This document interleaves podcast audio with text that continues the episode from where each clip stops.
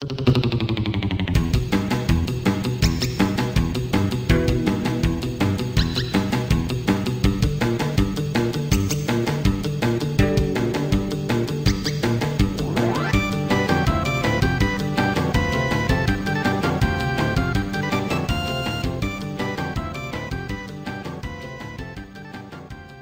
Willkommen bei Max regt sich auf um 1 Uhr in der Nacht, weil ich sonst keine Ahnung habe, wie ich dieses Format hier nennen soll.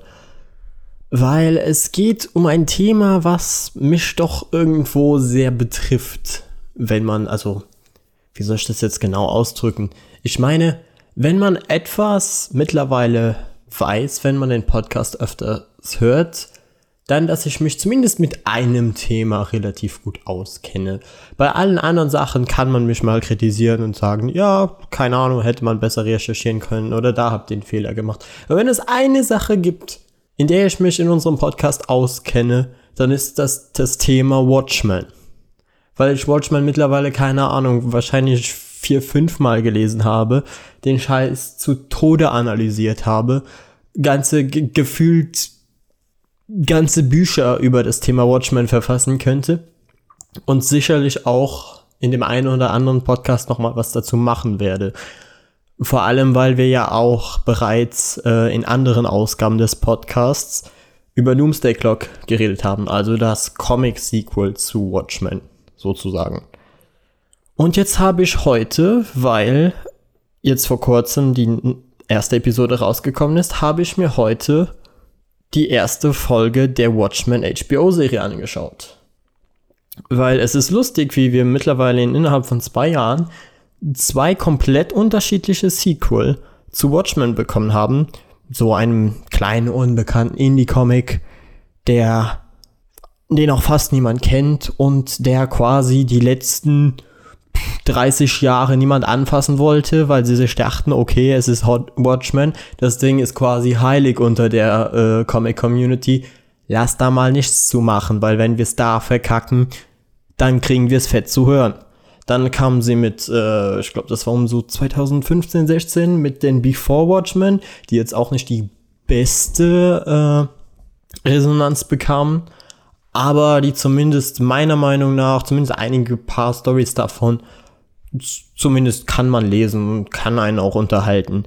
Aber selbst wenn nicht, muss man die ja nicht lesen, beziehungsweise greifen sie ja nicht groß in den Kanon der Watchmen ein. Sie erzählen halt Vorgeschichten, die auch nie von Alan Moore approved wurden und dementsprechend kann man sie dazu zählen oder nicht. Aber äh, es schadet dem, dem Comic an sich ja nicht diese zu lesen, beziehungsweise sie für nicht gut zu befinden und dementsprechend zu ignorieren. Bei Sequels wird es dann natürlich schon schwerer, weil das versucht etwas fortzusetzen, was quasi ein perfektes Ende hatte. Und mit dem, mit dem letzten äh, Twist am Ende, Achtung Spoiler, ja auch zeigt, dass es vielleicht in eine sehr interessante Richtung weitergehen könnte, weil ja das Buch, äh, beziehungsweise das Tagebuch von äh, Rorschach vielleicht tatsächlich vom Grenzwächter veröffentlicht wird und das halt große Konsequenzen äh, hinter sich ziehen könnte, weil er ja quasi äh, den großen Betrug von Ozymandias offenlegt und sozusagen der Öffentlichkeit zur Verfügung stellt. Nun, jetzt haben, hatten wir zwei Sequel. Wie gesagt, zum einen die HBO-Serie und zum anderen Doomsday Clock. Auf Doomsday Clock sind wir des Öfteren schon mal groß eingegangen und man kann mittlerweile, auch wenn das letzte Heft erst nächstes Jahr bei uns erscheint, behaupten, dass es sich doch eigentlich um ein recht getreues und interessantes Sequel handelt, weil man halt das Gefühl hat, dass die Autoren sich tatsächlich sehr viel Mühe gegeben haben und Ahnung von dem Source Material hatten, um halt niemanden, wie soll ich sagen, jetzt sch schlechter darzustellen oder irgendwas so umzuschreiben, dass es scheiße wäre, sondern eher die Lücken auszufüllen, die es halt interessant machen könnte, wo man Sachen halt im Comic an sich hatte, die nie weiter ausgebaut wurden. Siehe äh, Mothman oder wie er hieß. War halt eine fantastische Fortsetzung. Richtig interessantes Zeug da drin. Die HBO-Serie dagegen ist jetzt zumindest die erste Folge, die ich jetzt gesehen habe und um die es heute jetzt auch gehen soll, ganz grobe Scheiße. Die wahrscheinlich von, keine Ahnung, Primaten, die sich gegenseitig mit Scheiße beworfen haben, geschrieben wurde, beziehungsweise deren Scheiße einfach auf dem Blatt Papier gelandet ist und die Leute sich dann gedacht haben bei HBO, ja, machen wir. Weil es ist unglaublich, wie das Thema Watchmen und das Franchise mit dieser ersten Folge äh, mit Füßen getreten wird. Weil so ein so eine Diskrepanz zwischen dem eigentlichen Source Material und dem, dem Sequel bzw. der Adaption habe ich lange vielleicht noch nie gesehen. Aber deshalb spreche ich jetzt ja auch eine Spoilerwarnung für die erste Folge aus, weil ich werde halt groß in die Details der ersten Folge gehen und selbstverständlich solltet ihr Watchmen auch kennen, weil sonst werdet ihr eh nicht verstehen, um was es jetzt hier geht. Aber fangen wir erstmal an. Die, die Folge beginnt mit einem Rassenkrieg, wie es aussieht. Weil, oh ja, das war ja ein großes Thema bei Watchmen schon, schon die ganze Zeit. Es war ja nicht so gewesen, als hätte Alan Moore es immer versucht, so zu halten, dass die Menschheit als Einheit funktioniert und dass sein Ende, beziehungsweise den, den Schlusspunkt, den er am Ende zieht, ja eigentlich heißt, Menschen sollten zusammenhalten. Und deshalb zeigen wir jetzt hier eine Szene, ich schätze, das wird aus den, den 50ern, 60ern sein oder so. Ist halt schwer zu sagen, weil das ist. es ist ja nicht so, als würde die Serie später nochmal darauf eingehen oder so. Nee. Äh, wo halt in einem schwarzen Viertel Leute erschossen werden vom Kuckucksklan wahrscheinlich.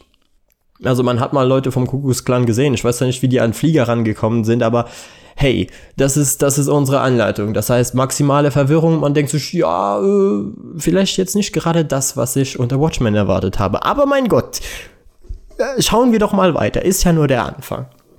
Dann springen wir zu einer Szene im Auto, wo ein, ein Typ halt eine Straße entlang fährt und von einem Polizisten angehalten wird.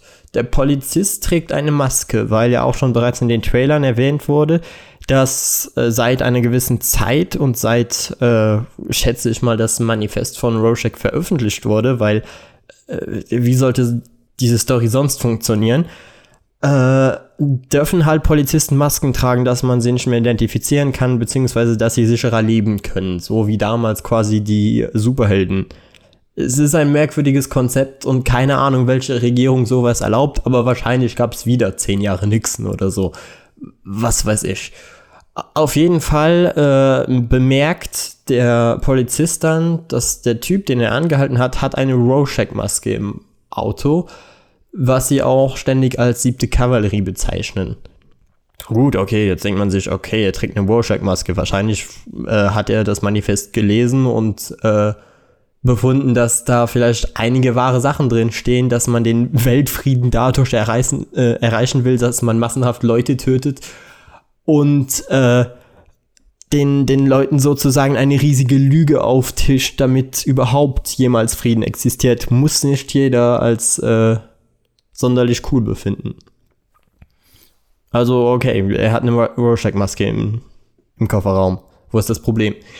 Dann geht der Polizist zurück zu seinem Auto und fragt für die Autorisierung seiner Waffe, weil, wie es aussieht, in dieser Welt, die nach Watchmen spielt, äh, darf, dürfen Polizisten sich zwar maskieren, aber Waffen nur tragen, wenn sie eine spezielle Autorisierung dafür bekommen. Die bekommt er dann und wird aber vorher schon von dem anderen Typen erschossen, der dann bereits seine Rorschach-Maske aufhat. Jetzt denkt man sich, okay, äh, etwas extrem, aber vielleicht hat Rorschach irgendwann mal erwähnt in seinem äh, Tagebuch, dass er Poliz Polizisten nicht so mag. Aber selbst dann ist das doch eine sehr drastische und sehr merkwürdige Entscheidung. Auf jeden Fall, die, die Geschichte geht dann weiter und äh, zeigt eine, äh, eine Frau, die in einer Schule arbeitet, und äh, da ist sozusagen Elterntag und sie erzählt, dass sie mittlerweile als Bäckerin arbeitet. Sie war vorhin Polizistin, wurde dann mal angeschossen und äh, ist dann in Rente gegangen. So, und das war halt zu der Zeit, wie, wie hat sie das erklärt? Genau, sie, sie wurde in Vietnam geboren und das bevor äh, der Vietnam ein Teil des, der amerikanischen Staaten wurde, weil wir wissen ja, in Watchmen hat äh, Dr. Manhattan dafür gesorgt, dass äh, Amerika den Vietnamkrieg gewonnen hat und so wurde das jetzt angeblich ein Staat. So, diese Frau stellt sich aber heraus, ist keine Bäckerin, sondern Teil einer geheimen Einheit dieser Polizei und immer mehr stelle ich mir die Frage, okay, was zum Teufel hat das gerade überhaupt mit Watchmen zu tun? So, äh, wo sind die Verbindungsanhaltspunkte? Davor regnet es auch einfach nochmal äh, Squids, also äh, Tintenfische einfach vom Himmel. Okay, ist interessant, wird sicherlich in der Serie noch aufgeklärt. Zwar sehr random, aber meinetwegen. Ja, und sie ist Teil dieser Geheimeinheit und ist sozusagen unser Hauptcharakter. Da schauen sie sich jetzt ein, äh, in dieser Einrichtung, in dieser speziellen Polizeieinrichtung, schauen sie sich eine, äh, eine Videobotschaft dieses neuen alten Rorschach-Kultes an, der jetzt anscheinend zurückgekehrt ist und äh, Teil einer White Supremacists-Gruppierung ist. Und ich denke mir einfach so, was? Leute, was? Also wenn, wenn Rorschach ja eines, ich, ich weiß, der Typ hat irgendwo den Glauben an die Menschheit verloren, aber wenn Rorschach eines nicht war, dann war es ein Rassist. Er hat sich im ganzen Comic nie, auch wirklich an keiner Stelle jemals rassistisch geäußert, außer ich würde jetzt irgendwie spinnen und, und hab da was überlesen oder so, aber nach viermaligem Lesen und äh, Totanalysieren dieser Materie kann ich nicht behaupten, jemals das Gefühl gehabt zu haben, dass Rorschach ein äh, Rassist ist. Im Gegenteil. Und jetzt kurz Spoiler für Doomsday Clock. Der neue Rorschach ist sogar schwarz. Also, das ist, das ist so abgefahren und dumme Scheiße. Ich, ich meine, klar wird das wahrscheinlich irgendwo in der Serie nochmal erklärt, aber bis zu diesem Zeitpunkt zeigt die Serie einfach gar nicht, warum sie den Namen Watchmen überhaupt drauf hat. Sie hat ja nicht mal einen Untertitel oder so. Es ist einfach nur groß Watchmen.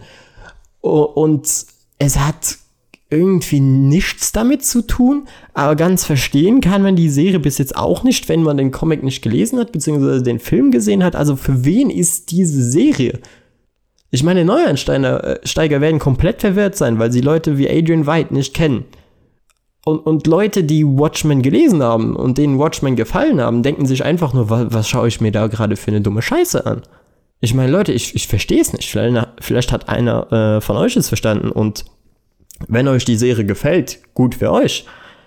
Aber schon allein äh, diese Überlegung, die, die Maske von Rorschach mit Rassisten zu verbinden, ist doch so weit von, von jeglicher Kohärenz weg, da muss man doch ins Hirn geschissen bekommen haben.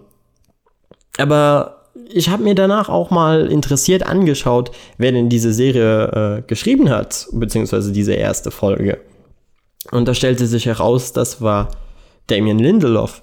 Und jetzt werden manche fragen, wer ist Damien Lindelof? Und das zu Recht, weil so viel großartiges Zeug hat der Mann nicht gemacht. Aber in seinem Repertoire an äh, Skripten sind solche wie soll ich sagen, solche Genialitäten wie World War Z oder Cowboy und Aliens drin. Das heißt, man merkt, dieser Mann hat Talent, was Schreiber angeht. Der, der hat definitiv äh, eine Ahnung vom Filmbusiness. Ach, und ja, äh, teilweise hatte er World Beyond, was ganz äh, im Rest der Welt Tomorrowland hieß. Ihr wisst schon, dieser, dieser eine Disney-Film, an den sich niemand mehr erinnert und den auch keine so gesehen hat, weil er angeblich absolut belanglose Grütze war. Ja, genau der. Und ja, es geht dann halt weiter, dass jetzt anscheinend diese äh, maskierten Polizisten jetzt wieder gegen, ähm, gegen diese siebte Kavallerie diesen Rorschach-Kult ziehen will und sich deshalb jetzt bewaffnet. Und auch da, da gibt es so eine merkwürdige Szene. Also ist ja jetzt klar, dass alle Polizisten, die im Raum sind, maskiert sind. Aber einer davon trägt einfach eine verfickte Panda-Maske und liest die Gesetze vor. Weil ich mir auch denke, so, was habt ihr geraucht? So, so klar, Watchmen hatte auch äh, maskierte Menschen und vielleicht sah eines der Kostüme auch mal merkwürdig aus, aber ein verfickter Panda, der bei der Polizei arbeitet. So, Lindelof, äh, den, den Stoff, den du bekommst, scheint angeblich gut zu sein. Er scheint vielleicht nicht beim äh, Schreiben zu helfen, aber man hat, scheint auf jeden Fall eine gute Zeit damit zu haben auf jeden Fall, diese, diese Frau hat dann äh, vorhin, also unsere Hauptcharakterin, hat dann vorhin äh, irgendeinen Typen entführt, wo sie weiß, dass der halt zu diesem, äh, ach, zu, zu diesem Rorschach-Ding gehört. Und äh, den wollen sie dann jetzt verhören. Und dabei wenden sie einfach mal komplett, ohne, ohne irgend mit der Wimper zu zucken, Polizeigewalt an und schlagen den Typen zusammen. Und klar, es ist ein Arschloch, weil er ist ein Rassist und er arbeitet dann mit diesem bösen Kult zusammen. Aber unser Hauptcharakter ist einfach eine Polizistin, die Polizeigewalt gegen Leute anwendet, die noch nicht mal von dem äh, Gericht als schuldig befunden wurden oder so. So, die, die nutzen ihre ihre Macht überhaupt nicht aus oder so. Nee, nee. Und auch da dachte ich mir so, toll. Also ist unser Hauptcharakter einfach auch ein mieses Arschloch. Nice. Das, das fängt ja schon gut an. Wir sind in der ersten Folge und ich kann den Hauptcharakter jetzt schon nicht leiden. So, was, was will diese Serie, Leute? Ja, die, die, die finden dann raus, wo, wo dieser Rorschach-Kult ist, dann wird da geballert, äh, massenhaft Blut wird vergossen und am Ende äh, hat Archie noch einen kurzen Auftritt, obwohl der auch, keine Ahnung, wie der da hinkommt, aber allgemein hat man in der Serie so immer mal wieder äh, visuelle Referenzen an die Watchmen, es gibt zum Beispiel auch irgendeine Cartoon-Serie oder so, in der die Watchmen tatsächlich vorkommen. Weil, hey, bis jetzt waren sie der ersten Folge ja nicht zu sehen, abgesehen von einer Millisekunde, wo man äh, Dr. Manhattan mal gesehen hat, obwohl der eigentlich gar nicht mehr da sein sollte. Aber hey, es ist okay, ist okay.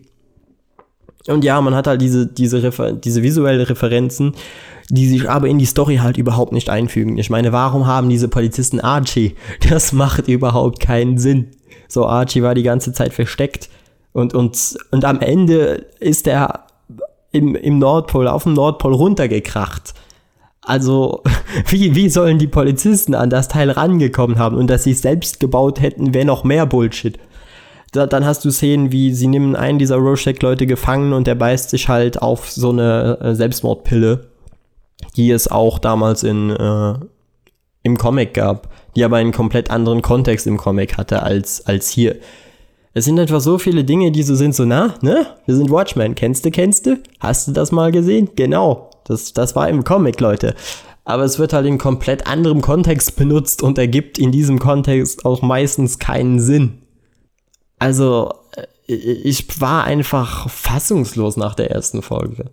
Weil ich mir dachte so, puh, wenn das so weitergeht, wenn die Serie dieses Pacing und diese Story weiter behält, ohne das irgendwie kohärent mit dem Universum, in der sie eigentlich spielt, verbindet, dann ist das die schlechteste Adaption, die ich seit Jahren gesehen habe. Aber, aber wie gesagt, was, was erwartet man auch von, von einem Skriptautor, der äh, Aliens and Cowboys geschrieben hat?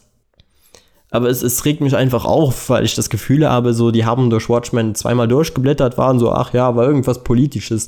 Also nehmen wir jetzt Rassenkrieg mit rein und äh, ja, hauen wir ein paar visuelle Referenzen rein, nennen wir es Watchmen, klatschen einen Haufen Geld drauf und dann wird das schon passen. Irgendwer wird schon schauen. Und das merkt man auch an der momentanen Metakritik-Bewertung. Normalerweise gebe ich nichts auf solche Wertungen, aber es ist immer interessant zu sehen, wenn es so eine große Diskrepanz zwischen tatsächlichen Kritikern und den Leuten, also den Fans, beziehungsweise den ganz normalen Leuten, die sich halt die Serie anschauen und es bewerten, gibt. Weil äh, der Unterschied, glaube ich, sind drei Punkte oder so. So, die Leute geben im Schnitt äh, 5,8 im Moment, wobei mittlerweile schon drei Folgen raus sind und äh, die Kritiker sind so bei einer soliden 80. Also das, ah, es, es regt mich auf, Leute. Es regt mich wirklich auf weil äh, die Leute, die den Podcast öfter hören, wissen, dass ich ein gigantischer Watchmen-Fan bin. Und wenn ich finde, dass das ein Franchise an der, anständig adaptiert werden sollte, wenn es überhaupt adapti adaptiert werden muss, ich, jetzt kann ich schon nicht mehr reden, dann ist es dieses Franchise. Und deshalb verstehe ich die Scheiße nicht, die sie da gerade mit dieser ersten Folge vollbracht haben. Also ich, ich hoffe einfach auf Besserung. Und ich glaube, damit habe ich fertig. Macht mit dieser Kritik, was ihr wollt. So, wünsche ich noch einen schönen Abend. Und äh, vielleicht hören wir uns dann nächste Woche nochmal zur Episode 2, dann hoffentlich mit positiveren Nachrichten. So, das war's von mir. Äh, meldet euch, wie es euch gefallen hat, bei, bei Instagram unter splashpagefm. Könnt ihr mir gerne eine Nachricht schreiben, ob euch die Serie bis jetzt besser gefällt oder ob ihr das genauso seht wie ich. Oder ob ich ein wenig übertreibe. Und ja, hört euch die letzte Podcast-Folge an. Das war die Halloween-Ausgabe. Bis dann. Noch einen schönen Abend. Ciao, ciao.